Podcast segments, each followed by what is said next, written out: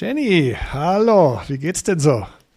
Christian, ach, ist es schön, deine Stimme zu hören. Mir geht es blendend, aber wie geht es dir? 2023, erstmal frohes Neues. Ja. Wir haben uns noch nicht gesehen. 2023 hat sich so eingeschlichen, weißt du, so auf einmal war es da, ohne besondere Vorkommnisse. Also es war nicht, sagen wir mal, kein großartiges, grandioses Feuerwerk oder irgendeine Party mit acht Flaschen Champagner, sondern auf einmal war es da und es ging weiter. Also das fand ich aber auch ganz in Ordnung. Also ich, ich, ich mag ja eh dieses große Partyzeug nicht. Wir oder du, wir haben ja beide das Glück, uns geht's gut, wir sind gesund, insofern darf es ja auch ruhig so weitergehen, oder? Genau so ist es. Und ähm, Ja. ich meine, weißt du, es ist ja immer so eine komische Zeit. Im, Im Winter sagt man immer, ja, da ist die Saisonvorbereitung. Weißt du, Motorsport ist nun mal Saisonsport und die Formel 1 und, und die, die, die, die DTM und die Endurance-Meisterschaften auf der ganzen Welt und alles ist im Winterschlaf, außer du. Ah, Genau. Du bringst es direkt auf den Punkt. Du willst, ich sehe, du willst hier nicht lange rumschnacken. Nein, natürlich nicht. Äh, die, die Formel E, die ist in die neunte Saison gestartet. Ich bin gestern Abend äh, zu Hause angekommen aus Mexico City und bin entsprechend noch ein klein wenig im Jetlag. Aber ansonsten, äh, ja, geht's da schon mal wieder los. Ja, Und es war interessant. Ja gut, also dazu äh, habe ich natürlich dann gleich eine Menge Fragen. Wenn du schon da als Lokalreporter vor Ort die Inside News mitbringst, ähm, Oh weh. es ist, naja, weißt du, es ist ja so, die Formel E mh, ist jetzt ja nicht die Formel 1, aber die Formel E ist ein toller, ist toller Motorsport und äh, die haben ja ein neues Auto am Start dieses Jahr, die Generation 3. Das klingt natürlich klingt sehr spektakulär. Ähm, ich habe das natürlich genau verfolgt, habe geschaut, was die Autos können und machen oder manchmal auch nicht machen. Aber wie war es denn? ja, ja, da darfst du schon lachen. Ja, aber Ja, wie, wie war es denn so vor Ort? Ja, also äh, Du, also erstmal, was die Autos nicht machen, Brennt da Asphalt? Ja, die, naja, brennen, ich sag mal, ohne, ohne Sprit, Benzin brennt da ja weniger. Aber na, ich, du, ich sag dir ganz ehrlich, die Sorgen vor dem äh, Start waren etwas groß, weil, wie du gesagt hast, dritte Generation, die Gen 3 Cars, die, ähm, naja, die wurden vorher ja noch nicht auf ein Rennen hin getestet, so wirklich. Beziehungsweise das war jetzt die Generalprobe und schneller, leichter, ähm, ja, äh, du hast das Rennen bestimmt gesehen, oder? Ja, ja, ja, ja. Also ich sage ja immer, ich spreche immer sehr gerne von der Formel E, weil ich sage, die Rennen sind unterhaltsam und es passieren viele Überholmanöver. Gut, die gab's auch, aber ich fand das Rennen etwas langweilig. Fangen wir mal direkt so an. Ähm, es gab einige Safety-Car-Phasen, aber nichtsdestotrotz ähm, muss man jetzt, glaube ich, einfach schauen, wie es weitergeht. Es ist ja oft so, dass das erste Rennen, klar, da da ist jeder gespannt, was passiert, wie passiert, wie man sich die in der, in der Off-Season vorbereitet hat, ähm, ob die Arbeit Früchte trägt. Für Porsche ähm, hat's mich gefreut. Die hatten vier Autos, äh, vier Autos unter den ersten sieben. Da war ich direkt nach dem Rennen auch in der Garage drin. Da war die Stimmung ausgelassen. Und ähm, aber ansonsten hat mir beim Rennen noch ein wenig die Action gefehlt. Aber mal schauen, ähm, es war ja erst der Anfang. Es geht ja weiter. Naja gut, also la lassen wir die da mal sich auf, aufeinander einschießen, hätte ich fast gesagt, aber aufeinander einander ein bisschen kennenlernen. Es ist ja so. In der Formel E kommt es ja sehr auf dieses Energiemanagement an. Ich, ich denke immer, ich fahre mit einem Tesla von hier nach Hamburg. Ja, das ist auch immer sehr viel. Da ist viel Energiemanagement dabei, sonst schaffe ich es nämlich Ja. nicht.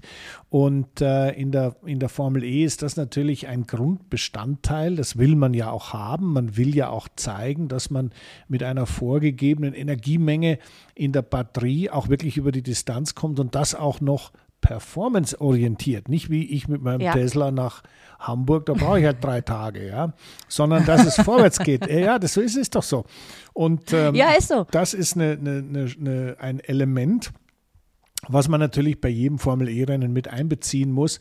Nur, das ist das Problem, das, das sieht man natürlich nicht so richtig. Ich meine, du siehst, wenn der Rauch aufsteigt, du siehst, wenn der, der Pilot am Kurbeln ist am Lenkrad und so, aber, aber du siehst natürlich nicht Energiesparen. Das sieht man nicht und Ja. äh, es bringt halt einfach trotzdem was.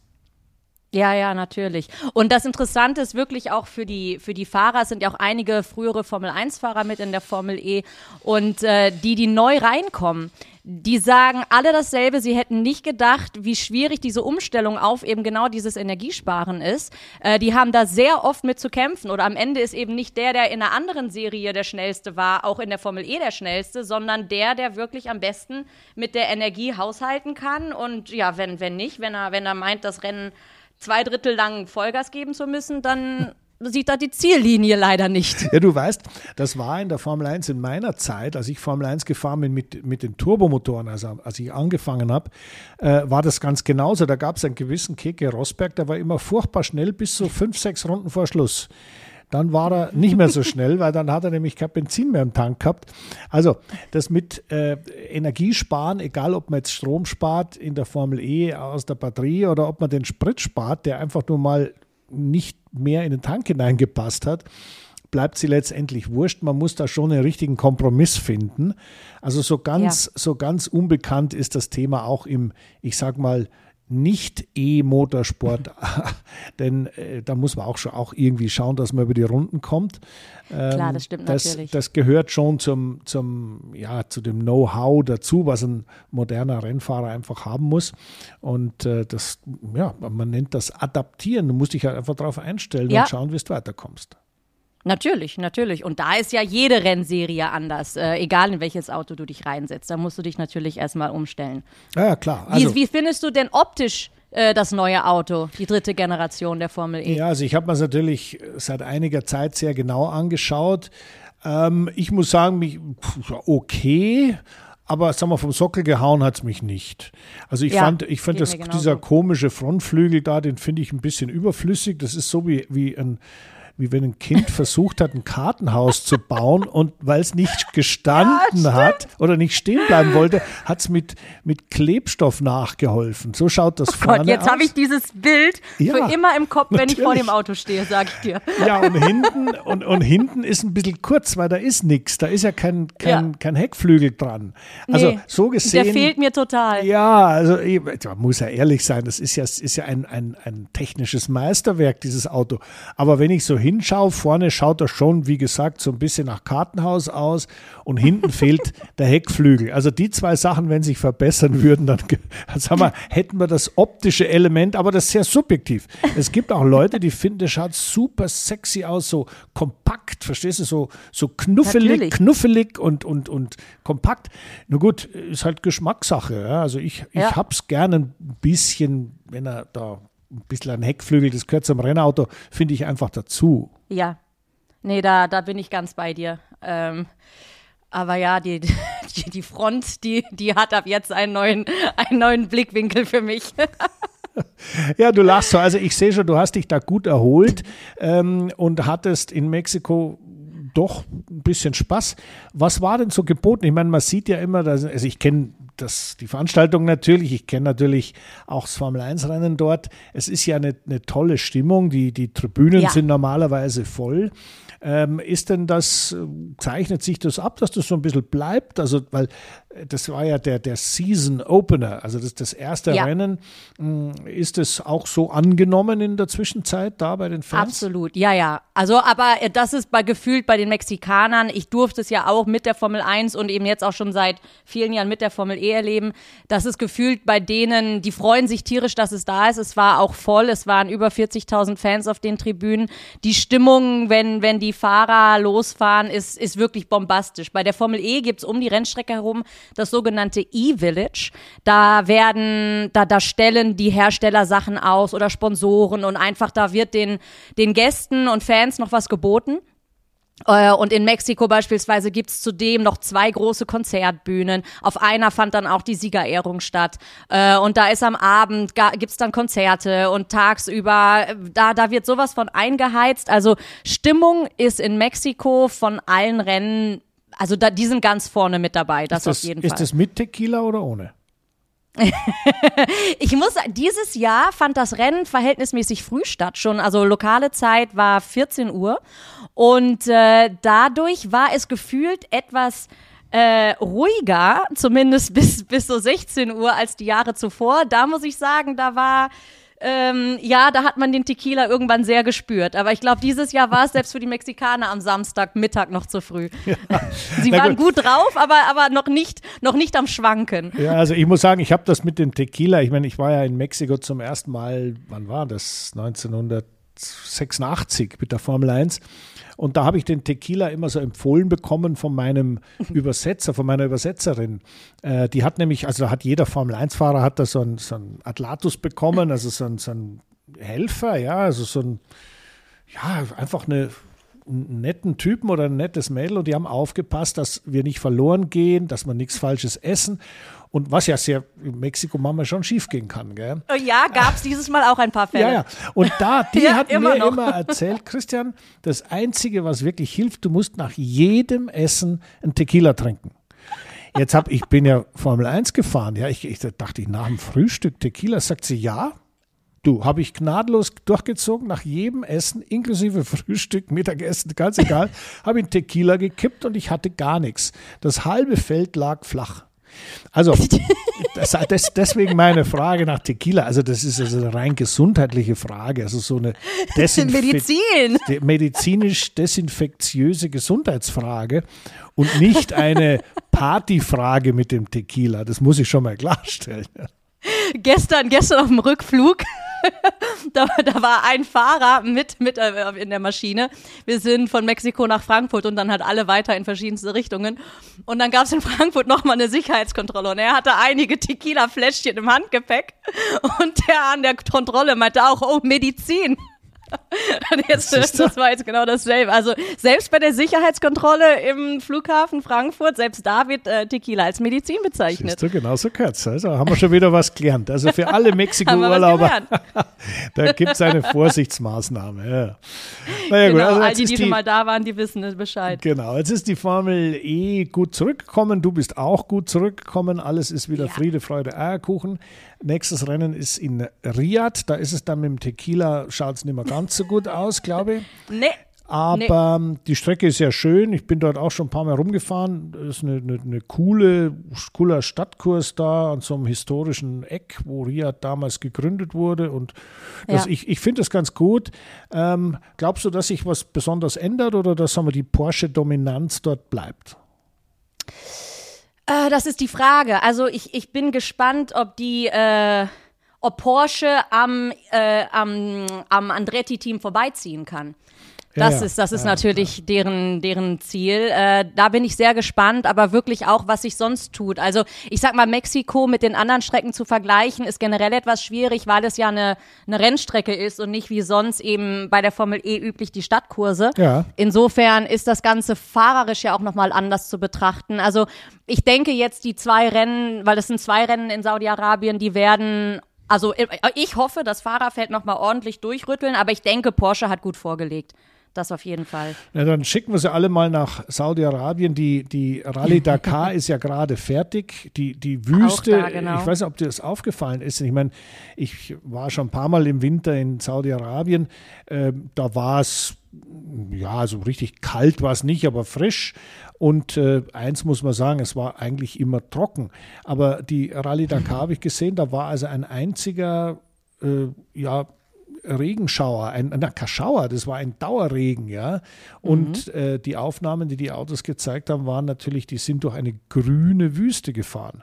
Also da bin ich mal gespannt, wenn du dort bist, ob die Wüste immer noch grün ist. Das ist jetzt deine Aufgabe, wenn du in zwei Wochen da aufschlägst dort. Ja. Das werde ich dir dann berichten, aber dazu kann ich dir noch was sagen. Und zwar das allererste Formel-E-Rennen in Saudi-Arabien. Also jetzt, das wird das fünfte Mal, dass wir dorthin ja. reisen. Das erste Mal war im Vergleich zu jetzt wirklich ein generell ein Abenteuer, weil es war das erste inter internationale Event und Saudi-Arabien hatte sich wirklich gerade für die Welt geöffnet.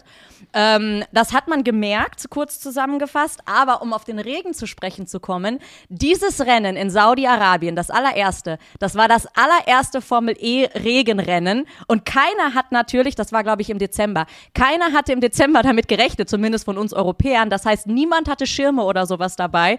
Und äh, ja, das war nach all den Jahren das erste Regenrennen. Fand Sand in der Wüste Saudi-Arabiens statt. Also, gut, also für die- insofern bin ich drauf Ja, vorbereitet. also für die World Traveler unter uns haben wir jetzt schon mal gesehen, in Mexiko brauchst du eine Flasche Tequila, in Saudi-Arabien Gummistiefel. Den Regenschirm. und einen Regenschirm. Und äh, da lass uns jetzt mal eine kurze, eine kurze, ja, sagen wir, äh, eine Abzweigung nehmen in die Boxengasse. Der, und, und, und wir werden einen kurzen, kurzen Wechsel machen von der Formel E zur Formel 1. Denn Ja. ähm, die hat ja, die schlafen ja jetzt auch nicht, die Formel 1 Jungs. Und wir haben in der, ja, nee, also ich meine, das ist, äh, wenn du jetzt in der jetzigen Zeit zum Beispiel, ja, wenn du da mal in ein Formel 1 Team gehst und schaust, bis da, was da los ist, da ist 24 Stunden das Licht an. Das ist unglaublich, wie die, die Vorbereitungen da laufen und auch die, weil natürlich jetzt die Autos langsam aber sicher fertig werden, die werden langsam aber sicher zum ersten Mal zusammengesteckt, wo die ganzen Ingenieure dann immer ganz äh, nervös schauen, ob auch alles passt, was sie da, was sie da äh, konstruiert haben. Und äh, dann das Schönste ist immer im Winter, wenn so ein Formel-1-Auto zum Leben erwacht. Und das ist immer der Moment, wenn er zum ersten Mal angelassen wird. Da ist natürlich noch kein Bodywork dran, aber da ist der Motor am Chassis mit Getriebe und da wird er mal angelassen. Und das ist so ein tolles Gefühl, das habe ich oft miterlebt, wenn neue Konstruktionen äh, dann zum ersten Mal zum Leben erwacht sind. Ja, und das ist ein ganz Ja. tolles Gefühl. Und äh, das muss ich sagen, also das empfinde ich immer noch genauso, wenn ein neues Rennauto zum ersten Mal brummt, dann, dann ist es, ja. Ja. das ist einfach ein, ein super Gefühl. Ja. Ja, ja, generell das Brummen. Ich glaube, das mögen, das mögen viele, Ja, inklusive uns natürlich. beiden. Ja, also klar. das geht durch Mark und Bein. Der, der Sound eines Formel-1-Wagens ist einfach, ist einfach was Besonderes. Naja, du hast ja auch schon ein paar verschiedene Sounds kennengelernt. Hochdrehende Achtzylinder, äh, weniger hochdrehende Sechszylinder mit Turbo und allen Schnickschnack. Ähm, weinst du denn noch de, dieser, dieser Krach, äh, dieser sehr krachintensiven Formel 1 nach oder bist du ganz okay mit der Mischung, die wir jetzt haben? Ich sag mal so, man, ich, man muss das von zwei Seiten betrachten. Als Zuschauer oder Fan, der einmal pro Jahr vielleicht das Glück hat, zu einem Rennen zu gehen, äh, der, da kann ich verstehen, wenn die sagen, wir wollen so laut und krachend wie möglich haben. Und äh, insofern, wenn ich jetzt zum Beispiel einmal pro Jahr, wenn das Rennen in Monaco hier ist, dann freut's mich auch immer, den Lärm zu hören. Aber ähm, wenn man bei vielen Rennen die Saison über dabei ist, da war die Umstellung auf die etwas ruhig leiseren Motoren aus, aus äh, ohrenfreundlicher Sicht dann doch eine Begrüßung, weil man konnte sich plötzlich wieder unterhalten. Ähm, also es, es, hat, es hat immer zwei Seiten, aber ähm, der Sound gehört für mich einfach dazu. Ja, also das sehe sehe ich ganz genauso. Aber der Sound und das Brummen ist ja nicht nur auf die Autos äh, zu beziehen, sondern wir haben ja ein, ein, ein schönes Durcheinander äh, in, in, den, in den Strukturen der Teams gesehen. Also ein Personal, also normalerweise das Fahrerkarussell, das dreht sich ja immer ganz furchtbar schnell oder Yep. langsam und der eine fliegt raus, der andere springt drauf und irgendwann stehen die Fahrer fest für die Saison. Das war, würde ich sagen, von letzten auf dieses Jahr relativ unspektakulär und es haben sich Im Sommer gab's kurz, gab's kurz Hollywood-Drama, aber trotzdem, ja, die, die, die Plätze waren vergriffen, aber jetzt sprichst du über die Teamchefs. Ja, der, natürlich. Jetzt auf einmal, auf einmal, auf einmal sind Teamchefs fast schon genauso interessant wie die Fahrer, ja. Also wenn man Die mal wollen ein- auch was vom Kuchen ab, vom natürlich. Pressekuchen. Ja, na, vor allem von der, vom, vom Standing. Ich meine, solche Ja, Teamchefs sowieso. sind in der Zwischenzeit, äh, ich fast hätte ich gesagt, Celebrities. Also die sind äh, Stars geworden. Also die kennt man auch inzwischen, denn äh, Ja. die werden natürlich auch propagiert und die werden natürlich auch im, äh, im TV und im, im, im Netz natürlich schon auch äh, gefeiert als das, was sie da so sind. Also es gibt ja grundsätzlich in der Formel 1 zwei unterschiedliche Herangehensweisen. Das eine ist, ich lasse immer alles, wie es ist und bewahre Kontenance und Kontinuität im selben Moment. Da gibt es ein, zwei Teams, die sind so. Das sind ja, Red Bull, Alpha Tauri, also früher Toro Rosso, äh, Mercedes natürlich. Und bei den anderen ist es nicht ganz so stabil. Also wenn wir mal, wenn wir mal so eins nach dem anderen durchgehen, was, was sich so verändert hat. Also fang du mal an. Du darfst deinen Lieblings, ne, ich, wir haben ja gerade gesprochen, es sind Stars, diese Team Principles. Wer ist denn dein Lieblingsteam Principal? mein Lieblingsteam-Principal, ähm, na gut, äh, Ja, ja, ich sag mal jetzt. aus der aus der aus der alten Zeit. Also wer immer wahnsinnig freundlich war, naja, das sind immer, das sind Toto Wolf und und äh, Christian Horner jetzt aus persönlicher Sicht. Aber es waren eigentlich alle, es war, es waren ja, also persönlich waren waren alle immer freundlich. Ähm, aus aus äh, sportlicher beziehungsweise ähm, Arbeitersicht ähm, oder jetzt aktuell. Naja, du hast natürlich gerade Red Bull und Mercedes genannt, bei denen läuft's ja rund. Insofern, warum sollten die da auch großartig was ändern? Ähm, aber Ferrari, der gute Italiener, der, äh, ja, hat, hat der das ganze Drama eigentlich ins, oder was heißt Drama, hat der das Ganze ins Rollen gebracht? Also jetzt glaube ich, äh, du hast jetzt ein bisschen drum rumgeredet. Ich wollte eigentlich nur wissen, wenn ich frage, was ist dein Lieblingsfahrer, dann sagst du, okay, es ist der Hamilton oder, oder nicht, ist ja wurscht. Wenn ich frage, wer ist dein Lieblingsteam-Principal? Ja, also ich hätte getippt auf Günther Steiner, weil der diese, diese brachiale, klare Art hat. Oder ich habe gedacht, vielleicht äh, der Jost Capito, weil der so, so fröhlich und so lustig ist. Oder ich habe gedacht, vielleicht, vielleicht ist es, ist es doch, ja, der Binotto. Und dabei gibt es den gar nicht mehr. Also, Da gibt's nicht mehr. nein, also Na, aber ich, aber es ist ja Business. Also, also es ist, man muss es so. ja, man muss es ja von der von der business-wirtschaftlichen Seite betrachten und ja, die beiden, die am längsten schon auf ihrem Platz mehr oder weniger sitzen, machen ja auch den besten Job. ja. Also sitzen sie da zurecht. Und gut. was, was, was ich von denen persönlich denke, das ist denen hö- höchstwahrscheinlich ziemlich egal zurecht. Ja, aber mir doch nicht. Na gut, also weil das drehen wir das Spieß mal um. Weil, weil, aber ja gut, was ist denn dein Lieblings? Welcher ist denn dein Lieblingsteamchef? Also mein Lieblingsteamchef ist eigentlich der Andreas Seidel, weil der Ja. halt sehr zugänglich ist, sehr äh, intelligent ist, trotzdem ganz genau, ganz harter Arbeiter ist. Äh, Mein äh, auf gleichem Niveau der Franz Toast, weil ich den so lange kenne, der ist absolut im Thema. Das ist jemand, den man zu jeder Tages- und Nachtzeit anrufen kann. Das mag ich einfach. Und das sind keine Allüren dabei oder irgendwelche, ja, Wichtigtuereien, sondern das sind Leute, die sind fokussiert aufs Rennauto. Und äh, gerade der Franz Toast zum Beispiel, ich meine, für den gibt es nur äh, Arbeitstage, also 300 äh, Tage im Jahr und die anderen Tage sind Sonntage, aber da kann man eigentlich auch testen gehen oder Rennen fahren und also für den gibt es nur äh, Renneinsätze, Testtage, Produktionstermine. Also das ist schon sehr beeindruckend, das gefällt mir sehr gut. Aber du hast gerade Aber so sollte es als Teamchef aber doch auch sein. Ja, Weil natürlich. zum einen ist das ein, ein Sport und, und ein Job der, der Leidenschaft, die, die, die brauchst du. Allein weil es so viel Zeit äh, in Anspruch nimmt, aber da ohne gibt es auch keinen Erfolg, egal bei was. Ja, ja, jetzt erzählen wir mal was über den Fred Vasseur. Fred Vasseur hat ja äh, ein, ein äh, GP2 oder Formel 2 Team äh, lange erfolgreich gemanagt, hat äh, die Autos für die Formel E gebaut und als äh, Firmeninhaber ähm, hat äh, dann bei Sauber einige Jahre eigentlich sehr erfolgreich gearbeitet und jetzt ist er Ferrari-Chef. Genau, Ja, genau. und jetzt, was, was, was soll ich denn dazu jetzt noch sagen? Meine Frage an dich ist, Ja, siehst du, jetzt der ähm, Sache schon glaubst du, glaubst du, dass er die erste Wahl war? Nein, äh, das war er nicht, das weiß ich. Da wurden ein paar andere Ja. vorher angerufen.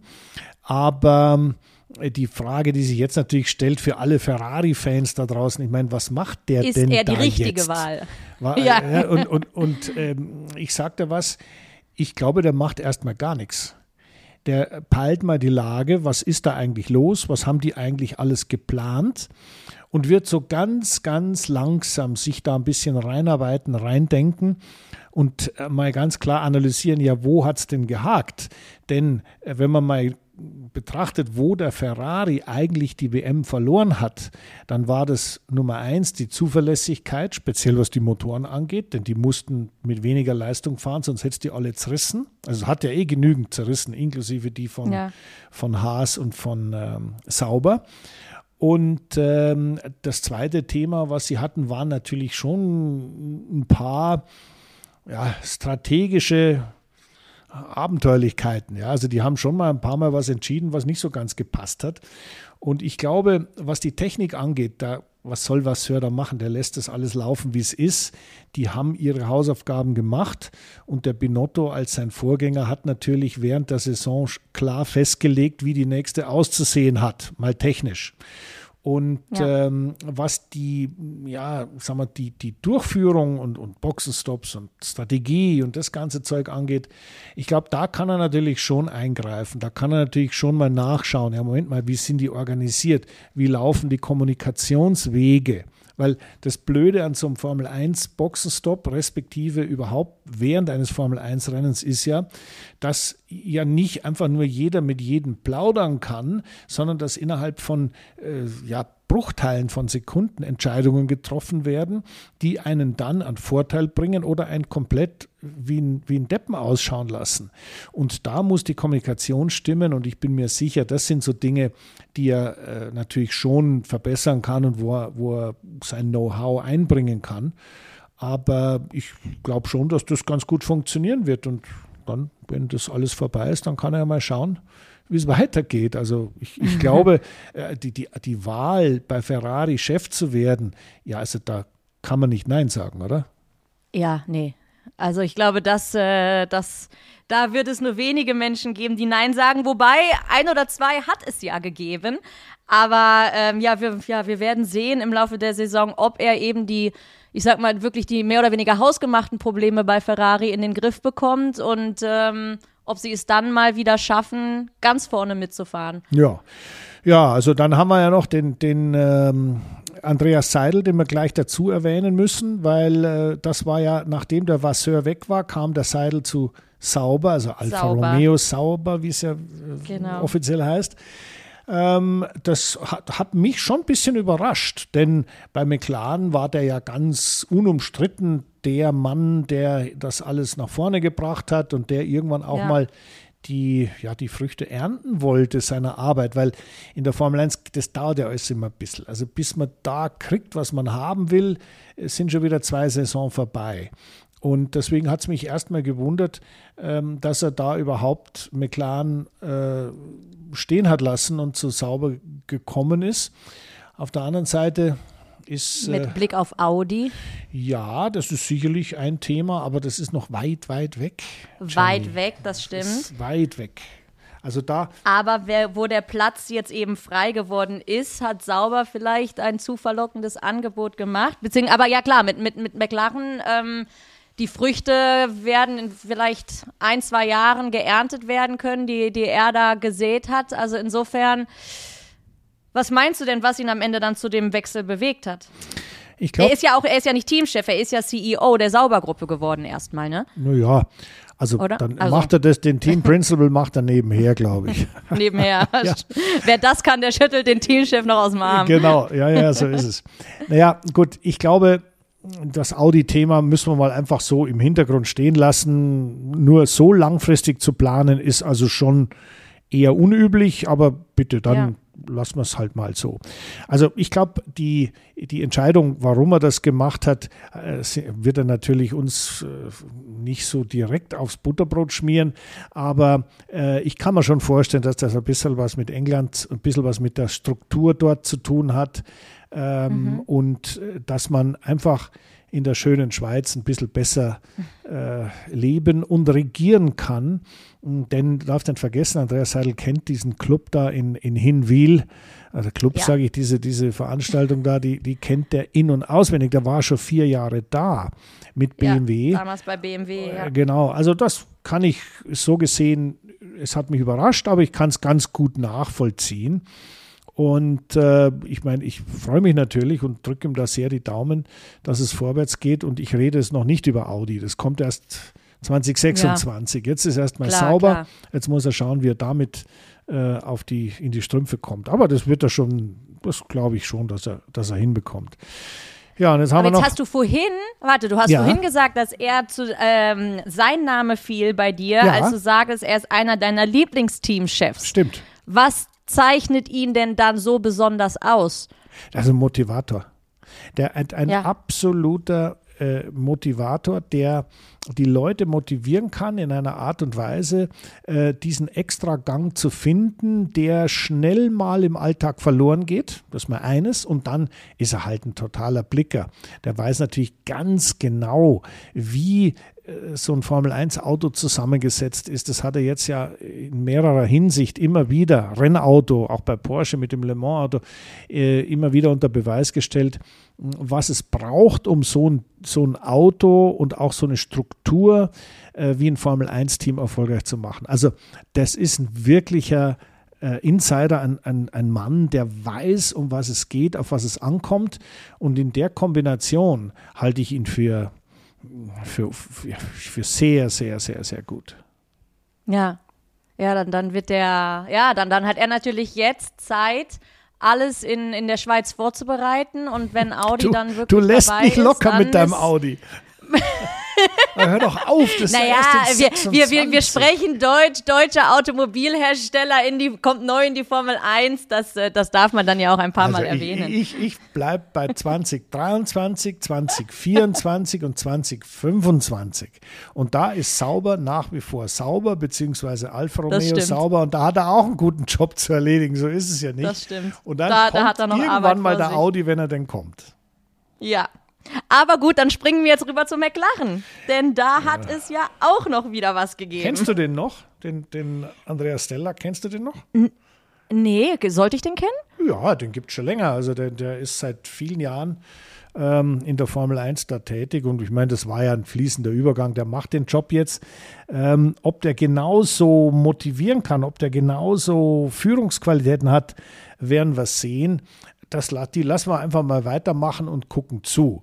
Das Spannende, was ich finde, was diese, wir sind ja immer noch bei den Team Principles, was sich da alles so tut. Ähm, was ich wirklich finde, ist äh, die Williams-Nummer. Also Capito ist gegangen. Und äh, auf einmal wurde da James Vowles aus dem Hut gezaubert. Jetzt muss man mal überlegen, mhm. der neue Team Principal bei Williams war ein Direktor im Mercedes Formel 1 Team, also ganz hoch, und mhm. jemand, der seit 20 Jahren dort im Team ist. Das heißt, er weiß ganz genau, was er braucht, wie es geht, wie das bei Mercedes wieder gearbeitet wird. Also ein wahnsinnig wertvoller Mitarbeiter. Und jetzt stell dir vor, kein Gardening Leave. Weißt du, was das ist, Gardening Leave? Also normalerweise nee. ist es so, wenn ein Top-Mitarbeiter das Team wechselt, dann hat er eine Arbeits-, eine, eine, eine Sperre drin. Da muss er ein Jahr so. lang in den Garten gehen und kann Karotten züchten. Und das ja. hat man dem James Vowles erlassen. Der Toto hat gesagt, das, ach, das ist ein guter Mann und super, äh, der kann das. Ja, natürlich kann das, das wissen wir auch. Aber das ist schon erstaunlich und das zeigt eigentlich, und dass da schon mit sehr viel Wohlwollen von Toto und von Mercedes in die Richtung gearbeitet wurde, ja, haben wir einen unserer Leute quasi ähm, am Ruder bei Williams. Also mal sehen, wie sich das weiterentwickelt, denn äh, politisch ist es ja immer sehr gut, wenn man als großes Team ein kleines hat, auf das man sich verlassen kann. Und ich glaube, so, so ein bisschen in die Richtung geht das schon, auch wenn alle dementieren und sagen, nein, nein, wir machen kein, ich bin doch kein Mini-Mercedes, ich bin Williams historisch. Ja, ja, ist schon recht, aber ähm, ich sage es mal so, für mich ist das schon äh, ein klares Anzeichen dafür, dass die Ehe zwischen Williams und Mercedes eher intensiver wird enger wird. Enger wird, als vernachlässigt wird. Ja. Es gibt keine getrennten Schlafzimmer mehr. Nein, genau, so ist es. Das ist, wie kann man, das ist jetzt wirklich technisch sehr interessant. Ein getrenntes technisches Schlafzimmer. Ja, also, Jenny, da bist du zuständig. Das ist wirklich sehr interessant. Ja. Traust du ihm denn was zu, dem James Vowles? Der war der Strategiechef bei Mercedes. Naja, ich sag mal, bei Mercedes lief es die letzten Jahre ziemlich gut. Insofern und bei Williams nicht so. Ziemlich mittel. Ziemlich nicht gut. Insofern, also aus Williams Sicht gesprochen, es kann eigentlich nur besser werden. Und ähm, ja, ich, ich bin mal gespannt. Ähm, ich, ich finde generell, dass die Teamchefs aktuell ähm, mehr Führungsqualität und Wissen und Können mit einbringen müssen als noch vor 10 oder 15 Jahren. Nicht nur, weil sie jetzt vielleicht auch generell mehr im Scheinwerferlicht stehen, aber weil deren Entscheidungen gefühlt auch mehr Auswirkungen auf den, auf den Erfolg haben. Also insofern, glaube ich, wählen die Teams da wirklich gerade sehr bedacht ähm, und überlegen ganz genau, wer denn da im Idealfalle auch für die nächsten paar Jahre und nicht nur kurzfristig gedacht äh, das, das Ruder mal rumreißen kann, sofern es denn benötigt wird. Ja, das, das stimmt schon. Aber ich meine, wir haben ja den, ja. den, den bekanntesten Namen, der ja immer wieder jetzt nicht als Team Principal, sondern als neues Team im Raum steht, ist ja unser lieber Andretti. Also Andretti hat ja, also wir haben jetzt die, die existierenden Teams, die sind klar, haben jetzt eine neue Besetzung, äh, also einige haben eine neue Besetzung äh, in der Führungsetage. Der eine oder andere hat sogar einen neuen Ingenieur oder hat einen neuen Fahrer. Aber es gibt ein Team, was immer wieder anklopft und gerne durch die Tür yep. kommen würde und eigentlich mit der Tür permanent ins Haus fällt und das ist Andretti. aber die Türe noch zugedrückt ja, wird von der Rückseite, ja. weil er nicht so herzlich willkommen äh, zu sein scheint oder weil es zu sein scheint, ist. Ja, aus verschiedensten also, Gründen. Das ist natürlich die schon. ich auch verstehen kann. Ja, also dieses Thema Mario und Michael Andretti ist natürlich schon ein Thema, weil ich meine, Andretti, erstens mal, das ist ein klingender Name, ein bekannter Name, ja. ein Name, der auch in Amerika äh, äh wirklich äh, Einfluss hat. Also den kennt ja, man, der, der dort wertet natürlich, natürlich das Thema, das sind, Andretti ist der Begriff für Motorsport. Äh, ja. im, im, Im amerikanischen Motorsport ist Andretti eine derartige Ikone, das kann man gar nicht nachvollziehen. Ich bin ja. gegen Michael und gegen Mario auch noch damals, ähm, der ist ja sehr lange gefahren, der ist ja mit 55 oder 56 sein letztes Indycar-Rennen gefahren. Und äh, jetzt ist er 82, der Bursche. Und äh, da habe ich die, die mal kennengelernt und habe natürlich, weil man ja auch in der Fahrerbesprechung und so oft spricht miteinander, ich meine, das ist schon äh, ein, ein, klassischer amerikanischer Superstar. Und der wundert ja. sich jetzt gerade ganz furchtbar, dass er da nicht mit, mit mit Pauken und Trompeten und mit, mit, mit rotem Teppich empfangen wird, sondern dass alle sagen, ja, was äh, wirst du wirklich mitmachen und wo ist ein echter Mehrwert und so weiter. Der wundert sich ganz furchtbar. Aber ja. äh, ich, ich sage mal so, ich würde ihn gerne in der Formel 1 sehen. Ich verstehe aber auch die Teams, denn du kannst nicht einfach sagen, also wir sind jetzt äh, 20 Autos und teilen uns das Geld zu zehnt auf und jetzt kommt der Elfte. Und der hat genau. ja auch Hunger. Der hätte auch gerne ein Stück vom Apfelkuchen. Und genau. das ist etwas. Jeder würde erstmal ein Zehntel verlieren ja, und abgeben müssen. Naja, gut, da gibt es ja eine Regel mit den 200 Millionen. Das musst du dir mal vorstellen. Wenn du da mitspielen Ja, aber, willst, aber, aber, aber, sind die 200 Millionen denn überhaupt noch gerechtfertigt mit Blick auf die Zukunft und mit, und mit Blick auf den Erfolg, den die Formel 1 aktuell hat? Weil darum genau. geht es ja auch gerade. Naja, gut, also ich meine, 200 Millionen Dollar ist schon eine Menge Geld, die du einfach erstmal verschenken musst oder, oder hergeben ja. musst, dass du überhaupt mitspielen darfst. Dann brauchst du ja noch eine Milliarde, bis alles losgeht. aber, aber dass da natürlich äh, Druck im Kessel ist, das verstehe ich. Aber äh, jetzt hat ja Andretti einen, einen sehr klugen Schachzug gemacht und hat die Firma Cadillac mit an Bord geholt. Und damit hat er natürlich den nächsten iconic Name. Denn Cadillac mhm. ist, ist schon eine sehr bekannte Marke in, in den USA. Bist du schon mal ein Cadillac gefahren? Äh, ja, bin ich. Echt, wo? In Vegas. Oh Gott, ein Cabriolet, hoffe ich. ja. Ja gut, okay. War das, hast du geheiratet da oder nicht? Nee, nee, okay. nee habe ich nicht. Ja, ja, das geht ja schnell. Ich wusste, dass die das Frage jetzt kommt. Schnell. Ja, natürlich. ja, irgendwie, also, mir passiert es nicht. Also Cadillac, Cadillac ist so eine Sache, als ich Indycar gefahren bin, äh, war Cadillac Hauptsponsor. Also die haben die Serie gesponsert und da hat also jeder Fahrer an jedem Flughafen, wo wir angekommen sind, ist empfangen worden von einem Cadillac oh. Girl, was ich so mal, schon mal sehr nett fand, weil die waren auch meistens total süß.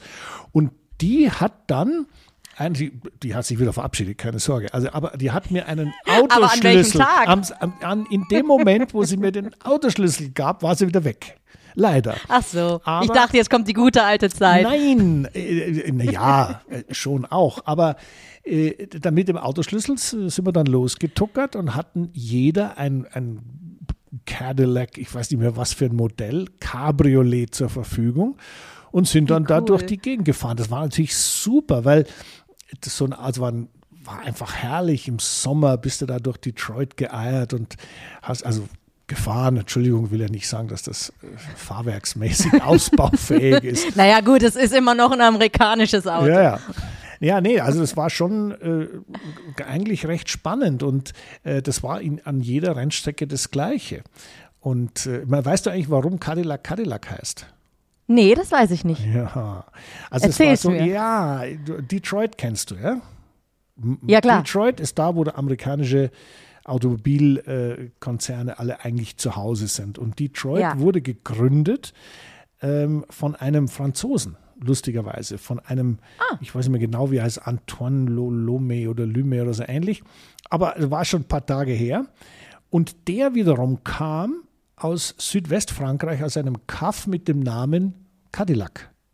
Und so ist dann, Ah. als dann diese Automobilfabrik entstanden ist, hat dann der, der zuständige Chef gesagt, also okay, wir heißen jetzt Cadillac. Und so ist es entstanden. Also ich meine, das war, äh, ich finde den Namen toll. Also ich, ich finde, das passt auch in die Formel 1. Ich meine, ich glaube noch nicht, dass es so viele Autos in Europa gibt. Ich glaube, 120 oder 140 sind verkauft worden, glaube ich. Aber ich glaube, die wollen ja mehr verkaufen und deswegen machen sie mit Andretti jetzt diesen Ansatz. Ja. Ja, aber klappt das Also jetzt, meinst du, meinst die du? würden auch, auch äh, mein, ja, das ist die nächste Frage. Na, also ich, ich denke, ähm, ich, ich, es, ich, es wäre komisch, wenn es nicht klappen würde. Jetzt mal die, die Sorgen äh, der, der Teams und von Seiten der FOM mal dahingestellt. Ähm, ich fände es schon ko- komisch, wenn es nicht passen würde, weil der amerikanische Markt ist gerade für die Formel 1 aktuell zumindest sehr am Boomen. Äh, es gibt mehr und mehr Rennen. Andretti, wie du gerade schon gesagt hast, eigentlich der Motorsportname überhaupt. Äh, Cadillac, eine weltbekannte Marke. Ähm, General Motors dahinter. Also es wäre schon komisch, wenn sich die Formel 1 vor solchen Namen verschließen würde. Na gut, also weißt du was, ich, ich bin ja fast schon äh, eigentlich auf deiner Seite und hoffe, dass das alles klappen wird. Andretti ist ein toller Name, äh, den Cadillac haben wir auch drin, dann, dann fahren wir halt mal mit so einem Teil durch die Gegend in Monaco und, und schauen, ob das, ob das Auto auch Oh Gott, damit tauglich kommt man nicht durch die Kurve, um die Kurve rum. ob das Auto auch Monaco-tauglich ist. Ja? Nein, also lass mal, lassen wir es mal auf uns zukommen, denn ähm, da ist schon, da sieht man mal wieder, die Formel 1 ist kein Kindergarten. Das ist nicht so, Ja. die schieben da nicht die Kinderwägen durch die Gegend und sagen Haichi Bumbaichi, sondern da geht es um richtig Geld, um richtig Macht, um richtig Power. Äh, da ist, da kommt natürlich dann auch noch die Sportbehörde, die FIA dazu, die auch wieder mitredet, die auch ihre eigene Agenda hat und sagt, Moment mal, äh, ihr seid jetzt da zwar gerade am Abheben, ihr lieben Formel 1ler, aber ich würde da gern auch mitreden. Ähm, Ja. Schwierige Gemengelage und wo immer da gehobelt wird, fallen Späne und wollen wir mal hoffen, dass die Späne nicht, in dem Fall nicht heißen, äh, dass Andretti hier unter die Räder gerät und dann doch nicht fahren kann.